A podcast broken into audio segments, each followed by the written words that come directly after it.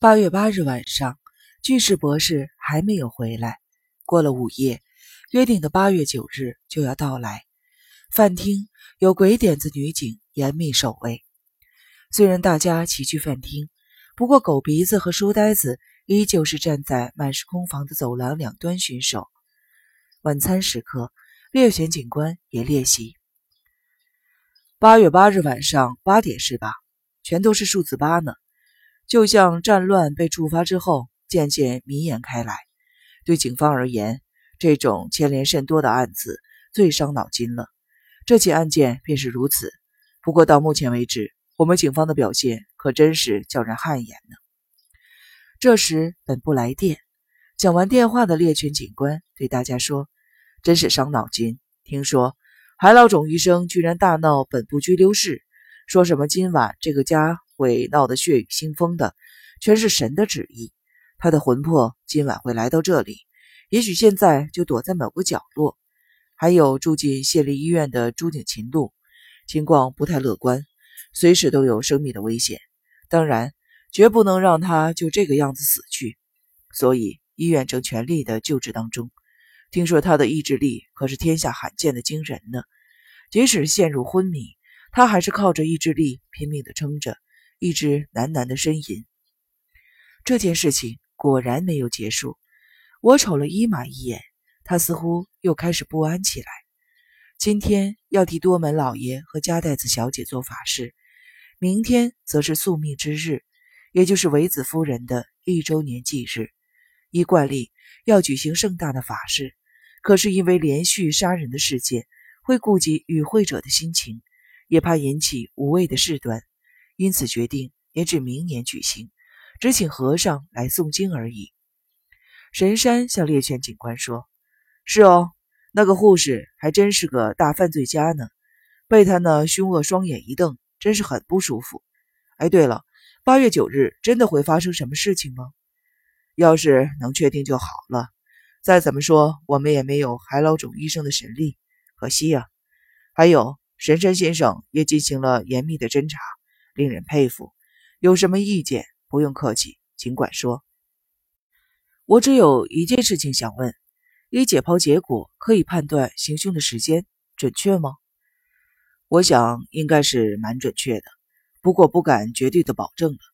幸好这次西起命案，尸体都是很快的被发现的，最晚的是与金某小姐，也不过是死后二十个小时，所以我想还是应该蛮正确的。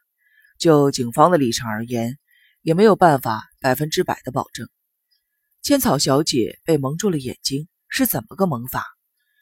这个嘛，用的是千草小姐的深蓝色的包巾，对折成三角形，由前额往后打结，正面三角巾垂至胸前，然后将绳子套套在垂在胸前的三角巾的部分，将其勒毙。这代表凶手应该是个感情相当好的熟人。以玩捉迷藏为借口，骗妻蒙上了眼睛，加以勒毙。这么想，应该还算合理吧？如你所言，我们也是如此认为。不过，也有可能是他自己蒙上的眼睛。什么意思啊？玩捉迷藏的时候，是真的给鬼勒死的吗？光一贸然的从旁边插话。神山笑了起来：“你该不会是和年轻小姐特地跑到三轮山上去玩捉迷藏吧？”哎呀，这可搞不好啊！我开玩笑的了。光一一脸认真的说：“千草这丑女和驼子诗人，应该不会来真的吧？真的感情好到搂抱亲吻吗？我看比较可能是玩捉迷藏吧。内海先生不知跑到哪里躲了起来，然后真正的鬼出现，勒死了千草小姐。就算是种想象，也挺艺术的，颇具现场感。如果什么事情都能这样捏造的话。”那么杀人就能当做艺术来鉴赏。猎犬警官也笑了，真是服了你了。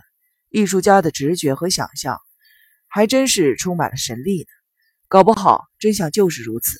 对了，还有一件事情想借助各位艺术神力赐教一番，那就是第一起命案，也就是望月先生的案子。尸体陈尸的床下遗留一个采花夫人室内靴上的铃铛。依各位来看。这又如何解释呢？这个嘛，警官，就是那个嘛，应该很明显，不是吗？光一闪着双眼，大吼道。彩华夫人则是陷入了恐惧，睁大了双眼看着警官。嫁入歌川家之后，我从来都没有进过望月先生住的那个房间。呃，这只狐狸果然刁钻。光一莫名其妙的冒出了这句话。不用再狡辩了，还真是语出惊人呢。什么叫做自从嫁入了歌川家，还没有踏入过那间房间？少唬人了！又不是土耳其或印度的闺房，不过区区两栋房子，住个十个人就满了。一步登天的人不知道天下之大，才会说出这种白痴的话。这么一丁点大的家，充其量就是个回教后宫厨师午睡的小房间了。还有讨人厌的蚊子，一整晚轮流到每个房间去吸血。别把人当做白痴耍。彩华夫人那美丽的双眼愤愤地瞪视着光一。警官似乎想调停，点点头说：“就像夫人所说的，那个铃铛确实不是夫人在那里掉的，因为床下还有用望月仙蛇上衣擦拭过的痕迹呢。铃铛就掉在那个上面。”幻神山东阳发言了：“这谜可还真是奇妙呢，难不成凶手故意留下彩华夫人的铃铛在现场？也许吧。不过铃铛归铃铛。”为何要刻意的擦拭床下呢？以各位的神力，能否解答？没人答得出。警官倒是很有耐心的等了一会儿，可惜还是无人应答。还有一件事情和神力无关，也想请教各位。这些问题有些失礼就是了。不过情况非同寻常，还请各位认真的回答。如各位所述，这次事件一再和幽会有关，可以说是一大特征。譬如与金木秋子小姐前往三轮山一事，推测可能也与幽会有关。若真是幽会的话，那对方是谁呢？不在场的人也无所谓。若是哪位能给予谏言，就太感激了。我想是这样吧，他不太像是那种会跑到深山闲逛的人。其实这问题也没有什么失礼的，刚好让警官先生见识一下崇高的人性真相。雨金木小姐是个贤惠、爱于深，能令人打从心底里疼爱、尊重的女人，居然杀死这位敢爱敢恨的美人儿，真是可恨的凶手。像她那种女人是不可能被幽会对象杀害的。为什么这么说呢？因为过不了多久，他就会移情别恋。外表看似执着深情，其实并非多难缠的女人。哼！神山忍俊不禁笑了起来。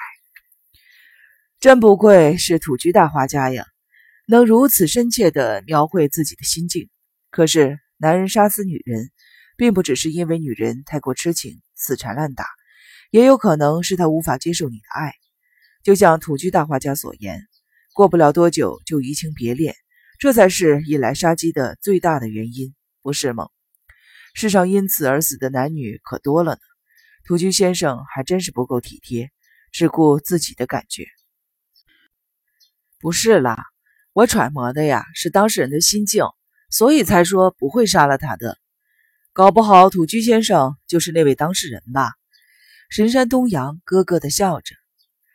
不过令人匪夷所思的是，又会干嘛跑到深山树林里去啊？直接去男人房间不是更好吗？这个嘛，大概是因为最近警方戒备森严，四处都有埋伏的缘故吧。我可没说是去哪个人的房间哦，真是罪过。问题是，他真的是去幽会吗？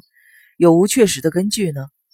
被神山这么一问，只见猎犬警官有些尴尬的回答：“其实我们在雨金木小姐的皮包里找到了几件幽会用的东西。像雨金木小姐这样成熟的女性，是不是都会随身携带呢？这就是淑女的癖好，对她而言。”天下再也没有比那东西更重要的了。看来警官还真是不了解人的劣根性呢。哎呀，真是不好意思。猎犬警官并未生气，还微笑的向光一行了个礼。餐后，大家往餐厅走去。餐厅中央的柱子上贴着一张纸。哎，那是什么呀？丹后先发现。哎呀，又出现了。八月九日就是宿命之日。应该是刚贴上去的吧？丹后一派轻松，其他人则惊愕不已。脸色大变的伊玛盯着纸条，一动也不动。海老种遭逮捕后，的确让他安心不少。难不成海老种的魂魄真的化成了火球，滚过来贴上这张纸，躲在某处的角落里屏息静待吗？